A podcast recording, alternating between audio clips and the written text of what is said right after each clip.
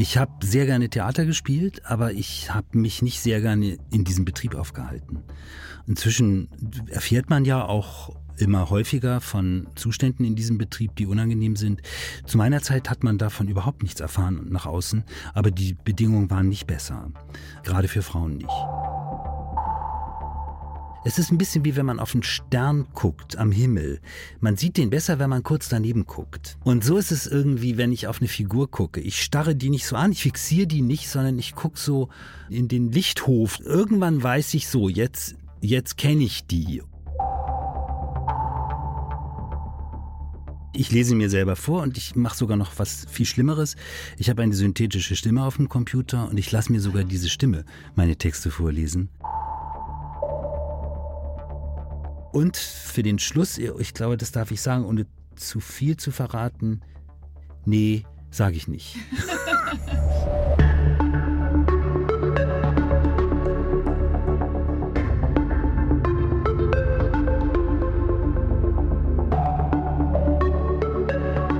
Hier sind wir wieder bei Dichtung und Wahrheit. Ich bin Laura de Weck und in diesem Podcast spreche ich regelmäßig mit AutorInnen von Surkamp und Insel über ihre Dichtung und über ihr wahres Leben. Und heute mit einem Profi des Wechsels zwischen Wahrheit und Dichtung, zwischen Realität und Spiel, zwischen Authentizität und Verstellung. Unser Autor ist nämlich auch Schauspieler. Er hat lange Zeit als Schauspieler gearbeitet, bevor er dann Romancier geworden ist. Stefan Lose, herzlich willkommen. Danke für die Einladung. Stefan Lose, du hast in Wien Schauspiel studiert, mhm. am renommierten Max-Reinhardt-Seminar. Und ich weiß selbst, äh, wie schwer es ist, da reinzukommen. Ich habe es nämlich auch versucht damals, bin aber krachend gescheitert. Und damals mussten wir alle vor Klaus Maria Brandauer einen Monolog vorsprechen. Und als ich dann reinkam, habe ich gesagt, ja, ich habe die Nina aus der Möwe von Tschechow vorbereitet. Und dann hat er nur gesagt, oh nein, bitte nicht schon wieder. Ja, es hat nicht geklappt. Weißt du noch, was du damals vorgesprochen hast? Ja, ich weiß das gerade lustigerweise jetzt im Moment besonders gut, weil ich ähm, für einen Radiosender in Österreich etwas schreiben soll und die, das Einzige, was mir eingefallen ist, ich erinnere mich an meine Schauspielschulzeit. Das heißt, ich bin gerade mittendrin. Ich habe vorgesprochen, nicht vor Klaus-Maria Brandauer, weil ich älter bin als du wahrscheinlich und der damals noch nicht da war.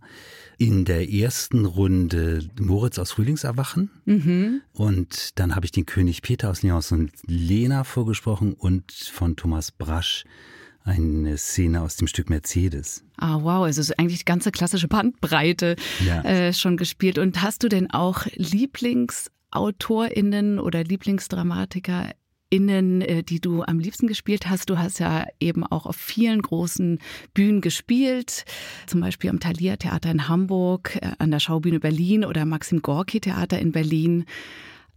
Ich nehme an, du hast viele klassische Rollen dann auch gespielt. Ja, ich habe tatsächlich mal versucht, mir eine Übersicht zu verschaffen. Ich habe tatsächlich ziemlich häufig Shakespeare gespielt, aber meistens in kleinen Rollen. Ich habe gerne gemocht Autoren, die Dinge etwas aufbrechen. Ähm, also man kann es immer schlecht trennen von der Inszenierung. Also mhm. Äh, es sind nicht nur die Autoren, sondern es war immer sozusagen alles zusammen. Ich habe mal ein einjähriges Kind gespielt in einem Stück von Wedienski, das ist ein Freund von Daniel Chams gewesen. Mhm, der und, russische. Und das hieß Weihnachten bei Ivanovs, das habe ich unglaublich gerne gespielt. Und ich war so ein sehr altkluger Säugling. Und das war so eine etwas farcenhafte, aber dabei ganz weise und schöne Form. Solche Sachen mochte ich immer sehr, sehr gerne spielen. Und dann habe ich zum Schluss, ich war im Schauspielhaus in Wien, da haben wir nur aktuelle Stücke gespielt. Also ich habe dann tatsächlich nach hinten raus sehr viel Stücke von jungen Autoren gespielt und die waren unterschiedlich gut, aber ich habe das sehr gemocht, weil vielleicht weil ich dadurch den Eindruck hatte, weniger schnell zu altern. ja, oder diese Verbindung zur zeitgenössischen Sprache. Wann hast du sie denn für dich selbst entdeckt? Wann hast du gemerkt, ah, jetzt zieht es dich von, vom Verspielten, von der Spielerei in die Sprache oder beziehungsweise ins Schreiben? Für mich ist das gar nicht so ein Widerspruch. Die zeitgenössische Sprache äh, war es ja auch nicht allein. Also zum Beispiel kann ich Lenz von Büchner auswendig. Das ist für mich wahrscheinlich einer der wichtigsten Texte, die ich kenne und die ich auch immer mal wieder, ich vergesse auch immer mal wieder abschnittsweise ein bisschen was, aber ich lerne es ganz schnell, weil ich es einfach einmal gelernt habe. Und das mache ich inzwischen nicht mehr, um es irgendwo zu spielen, sondern ich mache es wirklich für mich, um mich irgendwie mit Sprache zu verbinden. Und das ist ja jetzt nicht zeitgenössisch, sondern sehr alt schon. Ich habe, glaube ich, immer schon beim Spielen die, stand die Sprache sicherlich immer im Vordergrund schon. Das merkt man auch ganz ähm, konkret beim Spielen. Gute Texte lernt man viel schneller auswendig als schlechte Texte. Ja, das kann ich bestätigen. Ne? Wenn Sprache einen Rhythmus hat, dann ja. Äh, geht es ganz schnell. Ja. Ja. Und das ist egal. Also äh, Kleist lernt, lernt sich leicht, aber Boto Strauß lernt sich auch leicht. Mhm. Ähm, also es muss noch nicht mal irgendwie gebundene Sprache sein oder so, sondern man, man kriegt einen, einen, einen instinktiven Zugang zur Qualität von Texten, würde ich vielleicht sagen. Äh, und das hat viel mit Musikalität zu tun, das hat viel mit dem Klang zu tun, das hat viel, also mit dem Klang auch insofern, ich habe immer laut gelernt, also jetzt nicht geschrien, aber ich habe nie still gelernt. Es gibt ja Schauspieler, die das können, die, die das nur lesen und dabei lernen. Das ging bei mir nicht, musste das hören. Und so ist es beim Schreiben jetzt auch. Mhm. Ich schreibe zum Beispiel eigentlich sehr gerne in, in, der, in der Bibliothek. Aber ich mache das nicht oft, weil ich, weil Schreiben bei mir ein lautes Geschäft ist. Das heißt, dann bist du auch zu Hause ja. und sprichst den Text ja. vor dich. Ja, ständig. Beim Schreiben. Ja, ständig. Und du hörst vielleicht beim Schreiben dann auch, wenn etwas eben nicht stimmt oder wenn etwas raus sollte. Ja, ich, ich, ich lese mir selber vor und ich mache sogar noch was viel Schlimmeres. Ich habe eine synthetische Stimme auf dem Computer und ich lasse mir sogar diese Stimme meine Texte vorlesen, weil ich einfach durchs Hören viel mehr den Rhythmus viel besser verstehe und die Möglichkeiten es noch knapper zu machen. Das sind alles Dinge, die ich eigentlich nur durchs Hören erfahre. Also jetzt auch wieder eine KI, die, genau. die, die sozusagen mithilft. Genau. Und obwohl die eben gar nicht emotional spricht, sie spricht ja dann einfach den Text, nehme ich ja. an, diese Stimme, ob weibliche oder männliche Stimme, kann man wahrscheinlich eingeben, obwohl sie das wie äh, mechanisch, technisch runterspricht, äh, kannst du daraus was heraushören? Ja, ja, also sie, sie, sie ist gar nicht so schlecht. Also sie ist nicht nur mechanisch, aber du hast natürlich recht, sie hat überhaupt keine Emotionen. Das finde ich aber eher hilfreich. Sie heißt mhm. übrigens Claudia. Ah ja. Immer eine weibliche Stimme, ja. trotz äh, ja. zum Beispiel dein aktueller Roman sind ja auch männliche Protagonisten. Ja, nee, es ist immer Claudia. Ich habe ja wie du auch mit der Schauspielerei begonnen und bin dann auch später rüber zum Schreibtisch. Und für mich war es eine unglaubliche Befreiung, mich von diesem äh, Schauspielerberuf, ich sage immer, zu emanzipieren, weil man ist abhängig von RegisseurInnen und man kann den auch nicht alleine ausüben, diesen Beruf. Also man kann nicht äh, irgendwo für sich selber spielen und als Autor oder Autorin kann man sich hinsetzen und schreiben. War es für dich auch eine Form von Befreiung? Ja, es war auf jeden Fall eine Befreiung von dem Theaterbetrieb. Ich habe sehr gerne Theater gespielt, aber ich habe mich nicht sehr gerne in diesem Betrieb aufgehalten. Inzwischen erfährt man ja auch immer häufiger von Zuständen in diesem Betrieb, die unangenehm sind. Zu meiner Zeit hat man davon überhaupt nichts erfahren nach außen, aber die Bedingungen waren nicht besser. Gerade für Frauen nicht. Und das habe ich nicht gemocht und ich habe mich sehr viel gestritten. Das war sehr anstrengend ich habe mich eigentlich mit jedem angelegt, obwohl das gar nicht meine Art ist. Ich bin eigentlich zu schüchtern dafür. Mhm. Und das war eine große Befreiung und eine andere Sache, die ich vorher aber überhaupt nicht geahnt habe, wie wichtig sie sein wird, ist, ein Nachteil beim Theaterspielen kann sein, dass man ja immer anwesend ist. Es ist ja nicht zu trennen. Ich hatte immer die Fantasie, dass ich das irgendwann mal trennen könnte. Ich bin der Fantasie einmal ziemlich nahe gekommen. Das war eine Raumbühne und ich bin auf der einen Seite aufgetreten und hatte die Bühnenbildnerin angewiesen, zum Zeitpunkt meines Auftritts auf der anderen Seite des Raums ein Feuerwerk zu zünden.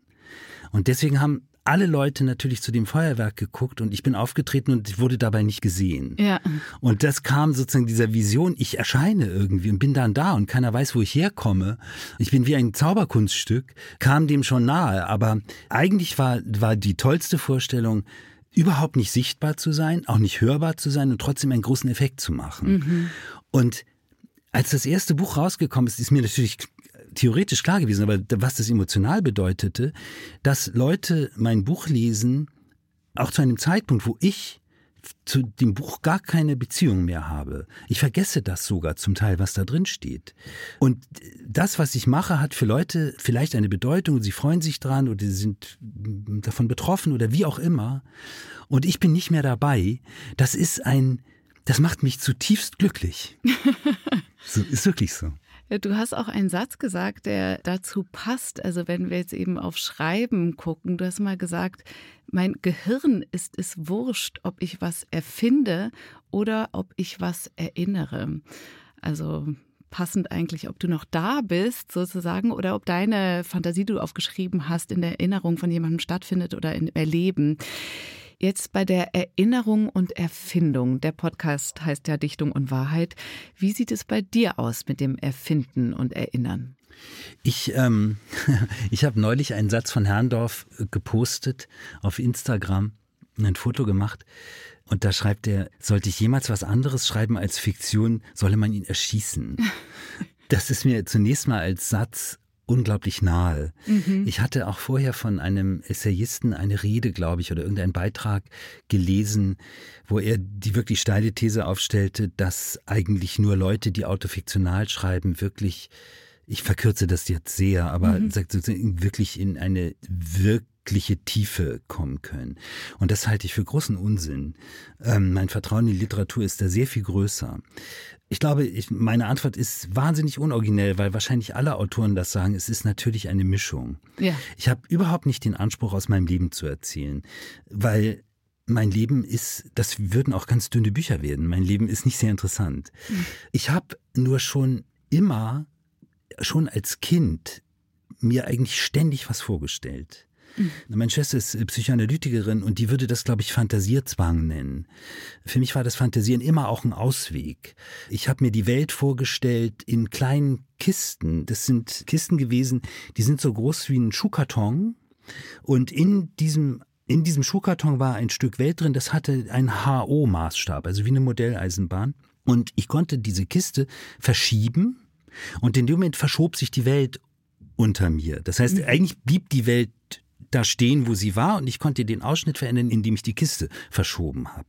Und das habe ich mir alles nur vorgestellt. Ich hatte nicht wirklich eine Kiste, aber ich habe stundenlang zum Beispiel meinen Schulweg in, mir vorgestellt, indem ich Kisten verschoben habe und, und hatte eigentlich immer so eine Vogelperspektive auf mein eigenes Leben und habe mir das alles immer sehr genau vorgestellt. Deswegen hatte ich auch nie das Gefühl, dass ich jetzt rumspinne oder rumfantasiere, weil ich war sehr, sehr genau dabei. Ich habe auch fürs Kasperle-Theater, das Liebste war mir, Bühnenbilder zu bauen. Ich habe tagelang Bühnenbilder gebaut und hatte immer den Anspruch, dass das genauso aussieht wie die Welt, nur viel kleiner. Das ist äh, sozusagen meine, mein Verständnis von Fiktion, sehr genau etwas mir vorzustellen, aber ich weiß, dass ich es mir vorstelle und dass es nicht meiner, meinem wahren Leben entspricht. Ja, das ist das eine befriedigende Antwort? Ja, natürlich. Es ist, also ich stell, wenn ich diese Kisten sehe, sehe ich auch wie so dramaturgische Bausteine irgendwie, die man eben verschieben kann. Mhm. Oder du kannst eine Geschichte, mhm. je nachdem, wie du deine Kisten umstellst, äh, mhm. anders erzählen. Mhm. Genau. Die Themen deiner Bücher sind sehr universell. Es geht um Liebe, es geht eben auch Familie, Kindheit, deine eigene Kindheit hast du angesprochen, Trauer, Tod, Vergangenheit und Gegenwart. Und es geht oft auch, finde ich, um so eine Art von Verwundbarkeit. Und diese Form, wie du diese Verwundbarkeit zeigst, die erzeugt bei mir auf jeden Fall so eine ganze emotionale Resonanz. Man ist emotional ganz nah bei den Figuren dran. Wie gehst du auf deine Figuren zu oder Charaktere? Baust du die ganz lange auf oder kennst du sie von Anfang an und hast ein ganz klares Gefühl für die Figuren? Aufbauen tue ich sie nicht, weil das klingt zu bewusst. Aber ich spinne so rum und dann fallen mir oft auch erstmal so äußerliche Sachen ein. Also der könnte ja irgendwie, also welche Haarfarbe hat der? Das muss gar nicht im Buch stehen, aber solche Dinge zum Beispiel weiß ich von den Figuren genau. Wie sehen die aus? Ich weiß viel mehr über die Figuren, als in den Büchern steht. Aber das ist nicht so, nicht so planvoll, sondern das ist so irgendwann, baut sich so ein Bild zusammen. Das ist halt, das ist wirklich ganz ähnlich wie damals beim Theaterspielen. Das ist wirklich der gleiche Vorgang. Aber natürlich habe ich am Anfang dann Listen gemacht und aufgeschrieben, so wie man das dann lernt, äh, Verwandtschaftsverhältnisse und ich weiß nicht was. Das lernt man ja alles irgendwie in der Schauspielschule. Und das war immer nur viel Fleiß und es hat wenig Ertrag gehabt. Es ist ein bisschen wie wenn man auf einen Stern guckt am Himmel. Man sieht den besser, wenn man kurz daneben guckt. Und so ist es irgendwie, wenn ich auf eine Figur gucke. Ich starre die nicht so an, ich fixiere die nicht, sondern ich gucke so in den Lichthof dieser Figur hinein. Irgendwann weiß ich so, jetzt kenne ich die. Und dann reicht tatsächlich, das war beim Theaterspielen auch so, ich hatte in Wien sehr viel gearbeitet. Also bestimmt so, eigentlich fast täglich, so 25, 26 Vorstellungen. Und das ging so weit, dass ich ins Theater gefahren bin und zwar wusste, dass ich heute Abend spiele, aber nicht wusste was das war auch nicht nötig, weil ich konnte dann im Theater auf den Kalender gucken und dann, okay, das ist heute das Stück. Und dieser Wechsel, wenn man Repertoire spielt, da muss man ja zwischen Figuren wechseln, die muss man ja irgendwie hinkriegen. Und das reichte dann tatsächlich den Namen, einmal kurz vorm Auftritt mir den Namen der Figur zu sagen. Und dann wusste ich die. Und dann hattest du irgendwie diese Aura, dieses ja, Flimmern irgendwie. Diesen Flimmern, ein Körpergefühl. Äh, ich kann das gar nicht so genau beschreiben. Das ist so ein, so, so ein vages Gefühl. Und die Wahrheit, der habe ich lange misstraut und inzwischen ist es umgekehrt. Ich, wenn es zu fest wird, das Gefühl, wenn es zu, zu erkennbar ist, dann stimmt was nicht. Mhm. Es braucht ein Geheimnis wahrscheinlich, ja. nicht? Dass dieses diffuse, dass man ja. wie so, dass, ja, dass der Zuschauer oder die LeserInnen sich da reinbegeben möchte. Und ich, ich erkenne eben dieses Gefühl auch in deinen Essays. Eins ist mir äh, sehr aufgefallen. Ich weiß nicht, ob ich es richtig ausspreche. Cuticula? Cuticula? Cuticula, ja. Cuticula. Genau. Äh, Cuticula ist, glaube ich, bei einer Pflanze die äußerste Haut. Nee, oder? bei einem Insekt. Es kann bei sein, dass es bei Pflanzen auch so heißt, aber ja. beim Insekt, das ist das Exoskelett des Insekts, also dieser chitinhaltige ja, Panzer. Und darin äh, erzählst du die Geschichte eines Mannes, eines Geigers während der Corona-Zeit und, und er hat Ängste und er hat Panikanfälle und er stellt sich denen. Und in dem Text wird äh, so klar, dass diese Ängstlichkeit und eben auch diese Verwundbarkeit eigentlich in so vielen Menschen wohnt aber bei allen Menschen ganz unterschiedlich sind. Also der eine hat Angst vor Aerosolen, der zweite hat Angst vor der Einsamkeit. Das sind komplett gegensätzliche Ängste. Was hat diese Zeit denn für dich, du hast vorher gesagt, äh, du hast wahnsinnig viel gearbeitet und so, was hat diese Zeit der Zurückgezogenheit bei dir ausgelöst? Du meinst jetzt äh, konkret die Corona-Zeit? Ja, genau. Da war ich davor schon zurückgezogen. Das ist wirklich ich habe das auch schon von anderen Autoren gehört, unser Leben hat sich so doll nicht geändert. Mhm. Ich lebe relativ zurückgezogen und meine Arbeit mache ich allein. Ich empfinde das ehrlich gesagt als ganz großes Privileg. Also ich bin da gut durchgekommen durch die Zeit, weil mein Alltag sich nicht so verändert hat und weil ich, ich weiß nicht, ob das richtig ist, das an dieser Stelle zu sagen, aber ich bin froh, dass dieser Staat mich dabei unterstützt hat. Ich habe Geld bekommen für ausgefallene Lesungen und war jetzt nicht so viel Geld, aber das hat mich einfach gut durch die Zeit gebracht. Ich wollte noch was zu der Angst sagen. Das ist tatsächlich ein bisschen autobiografisch. Ich hatte früher sehr viel mit, mit Angstattacken und Ängsten und Panikattacken zu tun. Ich hatte viel mit Schauspielern zu tun, die Ängste hatten. Ich habe auch Regie geführt und weil ich das eben kannte als Schauspieler, hatte ich als Regisseur keine Angst vor den Ängsten der Schauspieler. Sehr häufig haben Regisseure Angst vor den Ängsten oder wissen nicht, was sie dann machen sollen, wie sie damit umgehen sollen. Und da, damit das so, so geläufig war, habe ich eher sie dazu eingeladen, ängstlich zu sein. Mhm. Äh, und wenn man sich verwundbar wenn man, zu machen, ja, da geht es wieder um diese Verwundbarkeit. Genau. Ne? Ja. Wenn man wenn, wenn man dem Schauspieler zu Beginn einer Probe erlaubt, ängstlich zu sein, dann geschehen Wunder, wirkliche Wunder. Ich habe Schauspieler gesehen, vor allem ältere Schauspieler, die plötzlich vollkommen weich wurden und, und freundlich und in denen sich etwas gelöst hat. Das war so zutiefst berührend. Also ich habe im, im schlimmsten Fall habe ich die Ängste als frei fluktuierend wahrgenommen und dann suchen sich Ängste ja irgendwie Themen. Man hat irgendwie das Gefühl, die Angst ist eigentlich vorher da und dann gibt es, gibt es die konkrete Panik. Also als würde die, würde, würde die wie so eine Fliege halt durch den Raum fliegen und dann gibt's halt so, so ein klebriges Honigding und da da hängt sie dann fest. Und wenn die Ängste festhängen, dann kriegt man sie unglaublich schwer wieder von diesem Honig gelöst. Ja. Das ist zum Beispiel als Regisseur dann mit Schauspielern richtig harte Arbeit. Aber wenn das gelingt und oder, oder der Honig noch nicht so klebrig, noch nicht so hartnäckig ist, dann passieren tolle Dinge. Und deswegen, ich glaube, dass, dass viele, auch viele gesellschaftliche Fragen, gerade im Moment, nicht nur aus, mit dem Satz zu erklären sind, dass die Leute Ängste haben, sondern mit dem, das, ich finde, man muss diesen Satz erweitern und, und sagen, die Leute haben Ängste und falsche Angebote, an die sich diese Ängste binden. Ja, interessant. Ich glaube, man muss nämlich vermutlich auch beim Schreiben sich verwundbar machen, oder? Eben äh, diesen Ängsten entgegenblicken, um von diesen Ängsten erzählen zu können, äh, in denen es auch in deinem aktuellen Roman geht. Ich finde das so interessant, weil ich glaube, vor zehn Jahren hat kein Mensch über Ängste und Panikanfälle gesprochen. Mhm. Und jetzt hat man plötzlich den Eindruck, dass es, die Leute trauen sich mhm. und man merkt, was das für ein Riesenthema ist mhm. und wie breit das eigentlich in der Gesellschaft hm. ist. Ne? Hm. Aber bevor wir jetzt eben gleich zu deinem Buch kommen mhm. und darin im wahrsten Sinne des Wortes eintauchen, kommen wir jetzt zu diesem Zwischenspiel, was ich hier immer sehr gerne bringe bei unserem Podcast. Und zwar bringe ich immer philosophische Fragebögen mit. Und heute habe ich den Proustschen Fragebogen oh. dabei. Und ich muss an dieser Stelle auch nochmal äh, präzisieren, der Proustsche Fragebogen, den habe ich auch nicht zum ersten Mal dabei. Und äh, den hat Proust in seinem Leben zweimal selbst ausgefüllt, aber er hat ihn nicht selbst geschrieben. Mhm. Das war damals in den Pariser Salons, war das so ein Spiel, um den Geist zu beleben äh, um sich zu unterhalten und so weiter. Aber er hat ihn nicht selbst geschrieben. Was, Aber warum ähm, heißt er dann Proust, Proustscher Fragenbuch? Ja, weil seine glaub, Antworten so originell waren? Ja, weil er dann die, äh, das, was er damals geschrieben hat, verglichen hat mit zehn Jahre später und weil ah. die Antworten so unterschiedlich ah, waren. Ah, und da konnte man sehen, wie er sich entwickelt hat, wohin. genau, deswegen sage mir gern eine Zahl zwischen 1 und 23. 23? Genau. 1 und 23? 1 und 23. Ähm, 14. 14. Welche natürliche Gabe möchten Sie besitzen? Oha. Schönheit Jugend. Schönheit Jugend.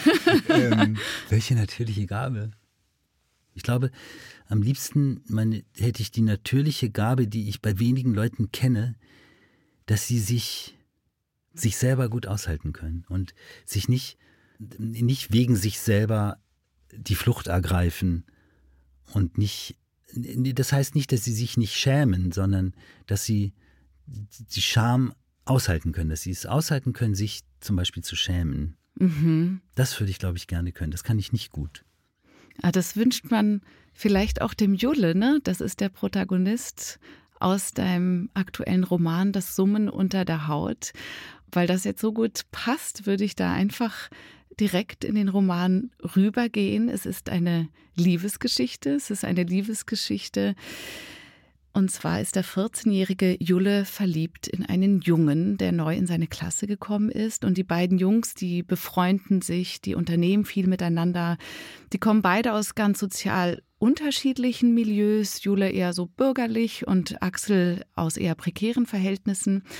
Und die beiden hacken einiges miteinander aus und ständig knistert Jules Liebe zwischen allen Aktionen dieser beiden Heranwachsenden, bis es zu einem, also ich will eben noch nicht verraten, was äh, passiert, bis es zu einem Wendepunkt kommt, sage ich es mal so. Ich will es nicht spoilern. Und in deinem Roman spielt die Wahrnehmung des Körpers eine große Rolle. Julle ist verliebt und er spürt diesen Jungen ständig, wenn er hinter ihm ist zum Beispiel. Und das ist eben dieses titelgebende Summen unter der Haut. Und ich lese einen ganz kurzen Abschnitt vor am Beginn des Buches, wo das eben vorkommt. Von den 80 Stunden, und das sind eben die Stunden, in denen Julle Axel kennengelernt hat, er kennt ihn jetzt seit 80 Stunden, waren 22 Stunden Unterricht. In diesen 22 Stunden habe ich, weil ich mich ja schlecht umdrehen konnte, versucht, Axel mit dem Rücken wahrzunehmen. Meine rechte, ihm zugewandte Seite wurde zu einer Art Antenne. Keine Antenne, wie man sie kennt, mit Stäben und Drähten, eher eine empfindliche Fläche, die summend warm wurde als würde sich mein Gehirn in dieser Fläche befinden und sie aufheizen. Ich glaube, das ist ein Gefühl, das wir alle kennen. das ist ein Gefühl, das wir kennen, aber es ist, äh, ich habe es äh, selten so gut beschrieben gelesen. Ja, unser Körper, wir hatten es vorher schon bei der Angst, bei der Empfindsamkeit. Unser Körper ist eigentlich ein hochsensibles Wesen, oder? Wenn wir einfach auf ihn achten, können wir so viel herauslesen. Absolut. Ich, äh, das ist, ich, ich, ich wage mich jetzt weit vor, aber ich glaube, dass es heißt ja homosexuell und das ist eigentlich mhm. wahnsinnig irritierend, weil die erste Ahnung ist, mit mir stimmt was nicht. Ich bin anders. Ich gucke anders auf, auf, auf Jungs in meiner Klasse als auf Mädchen in meiner Klasse. Und dann schiebt sich der Begriff Sexualität da rein und das ist aber noch alles nicht sexuell. Also ich habe es Ach nicht so, als sexuell stimmt. empfunden. Für diesen Jungen eigentlich in dem Alter, Ja. nicht? Ist es ja, hat es noch nicht Genau. was mit Sexualität, sondern Genau. mit äh, Emotionen, äh, Verbundenheit zu diesem Jungen Genau, zu tun. genau. Also da da spielen sicherlich sexuelle Dinge eine Rolle, aber dieser Begriff Homosexualität, der fokussiert total auf die Sexualität. Das hat Gründe, das würde ich jetzt wahrscheinlich zu weit führen, aber das hat sehr viele Gründe, wie sozusagen andere ähm, Homosexualität wahrnehmen wollen. So. Und dieser Begriff ist so erschreckend, also ich werde quasi durch den Begriff gezwungen, meinen Körper als Körper wahrzunehmen. Und als von mir fast getrennter Entität, die ich irgendwie äh, zu beschreiben habe. So. Und ich glaube, also ich will jetzt niemanden in Abrede stellen, dass er körperliche Empfindungen hat, ob, obwohl er heterosexuell ist. Ja. Aber ich glaube, dass diese Beschreibung von außen mich so auf den Körper zurückwirft. So habe ich es auf jeden Fall damals empfunden. Ja, obwohl dieses Erspüren, nicht eben dieses Summen unter der Haut, was man spürt, wenn man verliebt ist und man spürt, da ist die, diese, diese Person ist im Raum, ist ja eben völlig unabhängig von der Sexualität. Das ist von der Sexualität unabhängig, ja. Und der Julle, ja, das ist, das äh, erfährt man im Roman vielleicht gar nicht, ob er das damals schon begriff, nicht? Das ist jetzt was, gerade in den 70er Jahren, etwas, was damals sogar noch verboten war. Da bin ich tatsächlich von meinen Erfahrungen ausgegangen. Ich wusste, dass es das gibt. Ich wusste, dass damals wurde ja noch sehr häufig nicht homosexuell, sondern auch homophil gesagt. Und dann gab es natürlich sehr viele Begriffe, die, die es heute Gott sei Dank nicht mehr gibt. Warme Brüder. Irgendein Onkel hat mal gesagt, der ist so warm, der kann mit der flachen Hand bügeln. Äh, solche Sachen. Damals hießen Lesben Kesseväter. Und es gab noch diesen Paragraph 175. Es gab den Paragraphen. Den gab es ja bis 1994, was man sich überhaupt nicht mehr vorstellen kann, dass das damals so war. War das wirklich, also hatte man dann wirklich auch Angst vor, ins Gefängnis, im Gefängnis zu landen oder sowas? Oder Also ich hatte konkret diese Angst nicht. Dafür bin ich dann wiederum nicht alt genug. Aber ich bin vielen begegnet, die diese Angst äh, hatten und zwar begründet hatten. In Hamburg gab es äh, unter dem Innensenator Schmidt gab es ähm, Beobachtungen auf öffentlichen Toiletten. Es gab in Hamburg äh, Einwegspiegel. Das heißt, hinter den Spiegeln äh, an öffentlichen Toiletten saßen Polizisten. Es gab dann irgendwann in den 70er Jahren eine, eine Aktion von, von schwulen Gruppen, die sind mit Hämmern durch die öffentlichen Toiletten in Hamburg gezogen und haben diese Spiegel kaputt gehauen. Und dann saßen dahinter irgendwelche erschrockenen Kommissare. Also diese Art von Repression, die, die habe ich natürlich in der Form nicht erlebt, aber die ist ja als Atmosphäre im Raum. So, und, und die war mir bewusst. Und der Protagonist, der Julle, der 14-Jährige, der kannte diese Geschichten vermutlich noch nicht und trotzdem hat er fürchterliche Angst, dass das publik werden könnte, dass er sich in einen Jungen verliebt hat. Und weil du eben auch Schauspieler bist, würde ich mir wünschen, dass du eine Stelle aus dem Roman vorliest. Es ist eine äh, Stelle, die ich besonders gerne mochte und wo es eben gerade um diese, um diese Angst geht, ertappt zu sein in seiner Sexualität, auch in seinem Verliebtsein. Und in dieser Stelle ist es so, dass ein Klassenkamerad, der Jörg, Jörg und Jule geraten ein bisschen aneinander und Jörg möchte eine Schlägerei anfangen und er möchte sich kloppen und er möchte zuhauen, was er auch tut, aber Jule schlägt eben nicht zurück. Jule macht gar nichts und da setzt die Stelle ein. Jörg ballt seine Faust vor meinem Gesicht. Sein Atem riecht, als hätte er in eine Wiese gebissen. Bist du schwul oder was? Er ist es nicht wert, dass ich lüge. Ja, sage ich, bin ich. Dann schreie ich, ja, ich bin schwul, du Zwerg. Wer hätte das gedacht? Und jetzt geh runter von mir, sonst wird mein Ding hart. Jörgs Gehirnzellen brauchen, bis sie ihm knisternd nahelegen, von mir runterzurutschen. Er hockt sich neben mich und starrt mich entgeistert an. Dann sieht er sich um, ob uns jemand gesehen hat. Ich stehe auf und putze, ohne Jörg weiter zu beachten, meine Kleidung ab. Alles ist nass. Meine Knochen tun weh, mein linker Schenkel pocht, mein rechter Handballen blutet. Am Ärmel meines Regenmantels entdecke ich einen Riss, zum Glück zu klein, um meiner Mutter aufzufallen. Meine Hose ist intakt, aber völlig verdreckt. Ich lecke das Blut vom Handballen, hinke zu meinem Rad, öffne das Schloss, steige auf und fahre davon, eiernd quer über den Schulhof, an den Autos der Lehrerinnen und Lehrer vorbei, durchs Schultor auf die Straße. Ich nehme den Weg hinterm Kiosk, um zum Park abzukürzen. Dort muss ich über die Brücke und anschließend am Kanal entlang nach Hause, wo ich in meinem Zimmer ein paar Sachen für Australien einpacken werde, um niemals, niemals, niemals zurückzukommen. Im Park wird mir bewusst, was ich getan habe. Ich habe mich verraten. Bald weiß es die ganze Welt. Jörg wird es weitererzählen. In der Klasse werden es jetzt alle wissen, dann in der Parallelklasse, dann alle in der Schule. Meine Eltern werden es erfahren, der Hockeyclub meines Vaters, meine Oma Koblenz.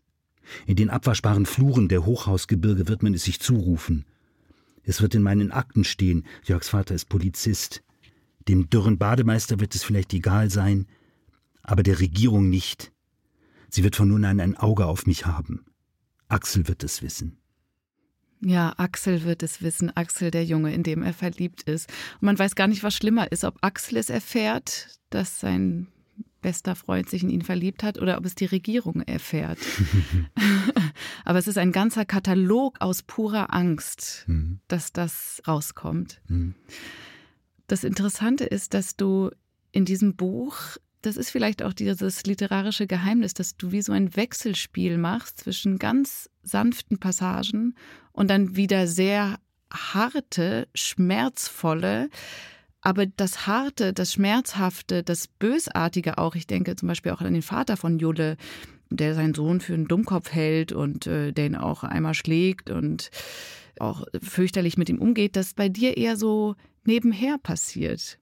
Also als würdest du auf die Gewalt in dem Buch nicht, nicht Druck oder Aggression draufsetzen wollen. Du hast ja gesagt, das Buch spielt in den 70er Jahren. Das ist ehrlich gesagt keine sehr differenzierte ähm, Entscheidung gewesen, sondern eigentlich pure Faulheit. Ich, ich war halt in, in, den 70er Jahren etwa in dem Alter. Ich bin, bin glaube ich, ein bisschen jünger als er, wenn ich richtig rechne. Aber ähm, und ich hatte wenig Lust. Ich mag überhaupt nicht über Kinder und Jugendliche schreiben, die auf Handys gucken. Mhm. Ich kenne mich auch zu, also zu wenig aus. Ich kann zum Beispiel kenne mich überhaupt nicht mit Computerspielen aus. Und ähm, ich finde, das sollte man aber tun, wenn man über Jugendliche heute schreibt. Also das war, das war sozusagen zunächst mal eine, eine, eine bequeme Entscheidung. Aber es kommt dazu, dass natürlich bestimmte Verhaltensweisen damals nicht skandalisiert wurden. Die waren halt auch wirklich viel alltäglicher. Und, und die Rolle eines berufstätigen Vaters, das heißt nicht, dass alle berufstätigen Väter damals geschlagen haben, aber das war sozusagen es gab ein traditionelles Rollenverständnis und es gab viel mehr Dummheit und viel mehr mangelndes Bewusstsein darüber, was da eigentlich gerade passiert. Und, und diese Selbstverständlichkeit, dieses schreckliche Verhalten zu haben, diese Selbstverständlichkeit mit dieser Dummheit, die interessiert mich auf, auf eine eigenartige Weise. Und gleichzeitig ist ja dieses 1977, in dem das Buch spielt, gibt's ja nicht. Ich habe zum Lektor immer gesagt, das ist wie eine Parallelwelt, weil es kommen ganz viele queere Figuren und das Problem, eigentlich die Figur, die am meisten Probleme mit der Homosexualität von Jolle hat, ist Jolle selber. Es ging immer noch darum, ein, ein Buch zu schreiben, das irgendwie plausibel ist, aber am Ende ist, ist das ein viel wenig, weniger großes Problem, als Jule es ständig befürchtet. Ja, eigentlich auch, als er dann rausgeht mit der Nachricht, seine Schwester weiß es auch schon so ein bisschen, ahnt es schon, eigentlich explodiert die Welt dann nicht, die Welt geht nicht unter. Nicht? Genau. Jakob Teich, mein Lektor, der hat dann im Klappentext ähm, einen Satz geschrieben, der mich wahnsinnig gefreut hat. Ich kann es jetzt, weil das Buch hier neben mir liegt, wörtlich zitieren. Ein Buch über das Aufwachsen in den 70er Jahren einer Vergangenheit, wie sie vielleicht nie war, aber hätte sein sollen. Und das hat mich wahnsinnig glücklich gemacht, weil das wusste ich nicht, dass er das schreiben wird. Weil so ist es. Ich finde, ich habe das mal mal schmerzhaft gelernt. Ich habe mit 18 ein Theaterstück inszeniert und da kam ein von mir sehr verehrter Schauspieler zufälligerweise zum Gucken. Und der hat sich nach der Vorstellung mit uns zusammengesetzt und ihm hat das eigentlich auch ganz gut gefallen. Er fand den Schluss nur wahnsinnig blöd, weil er war ganz zynisch. Es ging um Liebe und ich habe eine ganz zynische Liebesszene inszeniert. Beiden Darsteller, die mussten nur, die haben nur einfach sehr gut ausgesehen. Die hatte ich nur besetzt, weil sie so gut ausgesehen haben, weil sie, weil ich wusste schon, die müssen nichts sagen. Das läuft sowieso vom Band und ist alles nur Konserve und nicht zu glauben. Und da sagt er, das mit 18 habt ihr eigentlich einen Knall. Und dann hat er den Satz, und das habe ich seither nicht mehr vergessen, hat gesagt, die Aufgabe von Kunst ist nicht nur die Welt zu beschreiben, wie sie ist, sondern wie sie sein sollte.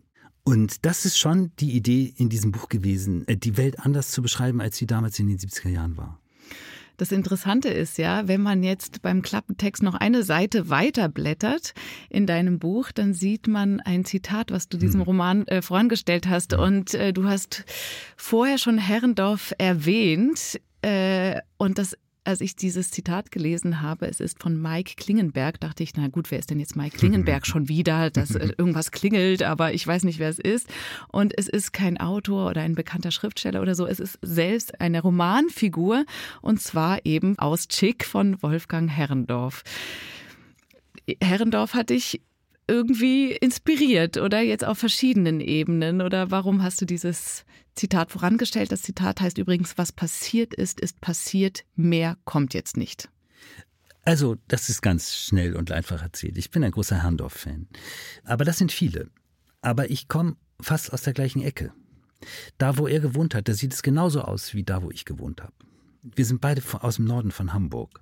Und es ist ja schon, du weißt das vielleicht, aber das ist ja schon ein Unterschied, ob man aus dem Norden von Hamburg kommt oder aus dem Süden von Hamburg. Wir haben Schleswig-Holstein direkt vor der Nase gehabt, beziehungsweise Herrndorf wohnt in Schleswig-Holstein. Ich glaube, es gibt auch so eine geografische Nähe. Ich bewundere ihn total. Ich finde alles toll. Ich habe alles gelesen. Ich glaube, es ist der einzige Autor, wo ich wirklich sagen kann, ich habe das Gesamtwerk gelesen. Und ich finde Chick natürlich ein super Buch. Nur was mir auf den Keks gegangen ist, dass wie immer die Hauptfigur, und das kann man ja schon sagen, das ist Mike und nicht Chick, ist der Hetero und die Nebenfigur ist der Homo. Verstehe. So, äh, Chick ist ja, ist ja schwul und das spielt in dem Buch wohltuend eine untergeordnete Rolle. Man ahnt es dann irgendwann mal ein bisschen, irgendwann wird es ausgesprochen. Aber es ist dann immer sozusagen, der Antagonist ist die queere Figur und das wollte ich umdrehen. Also es gibt eine zentrale Szene äh, in, in, in Chick, ist, wie die beiden in den Himmel gucken und sich Sterne angucken. Und dann war klar, ich muss eine Sternenszene schreiben. Hm.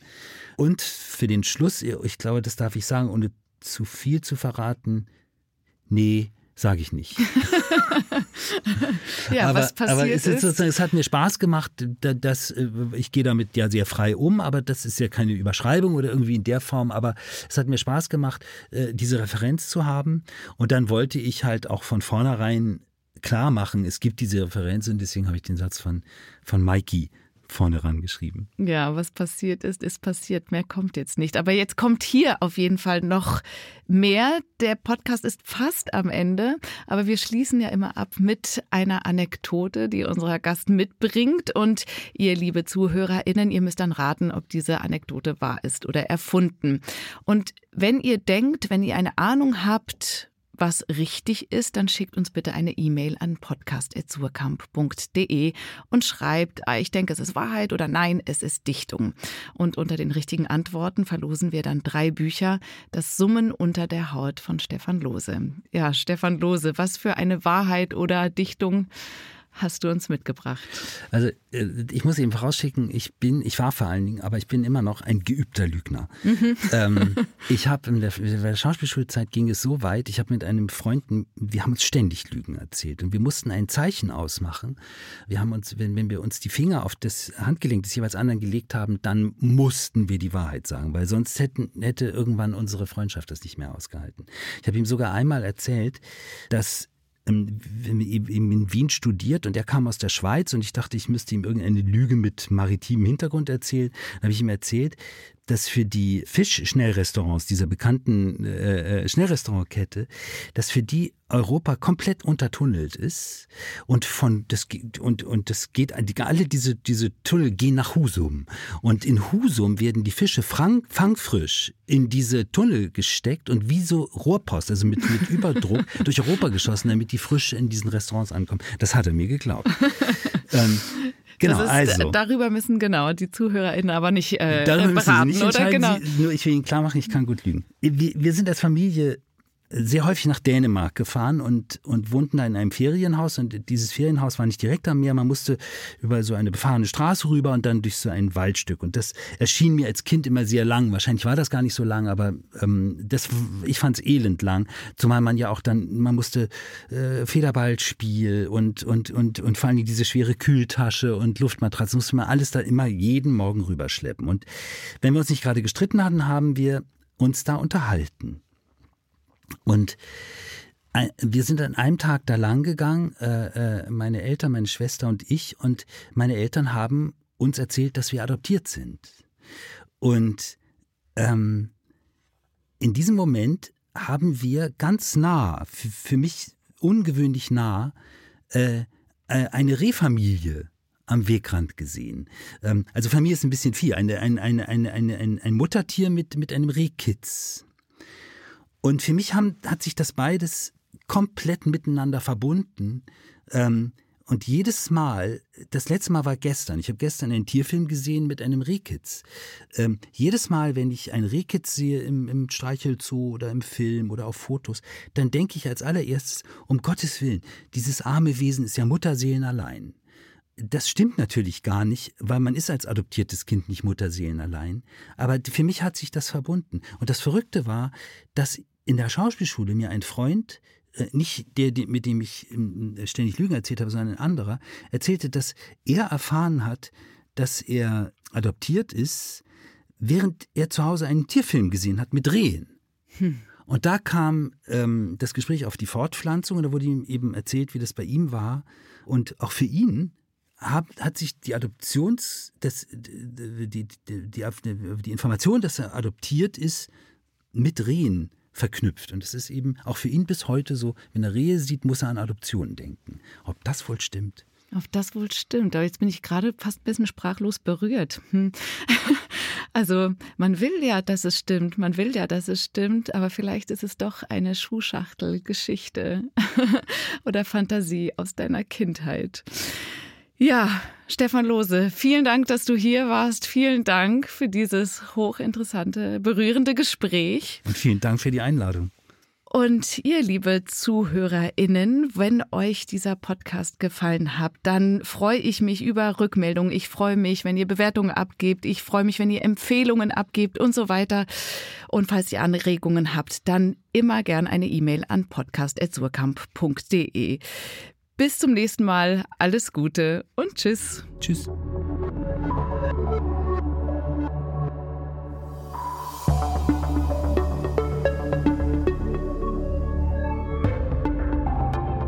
Dichtung und Wahrheit ist ein Podcast der Verlage Surkamp und Insel, produziert von Bose Park Productions.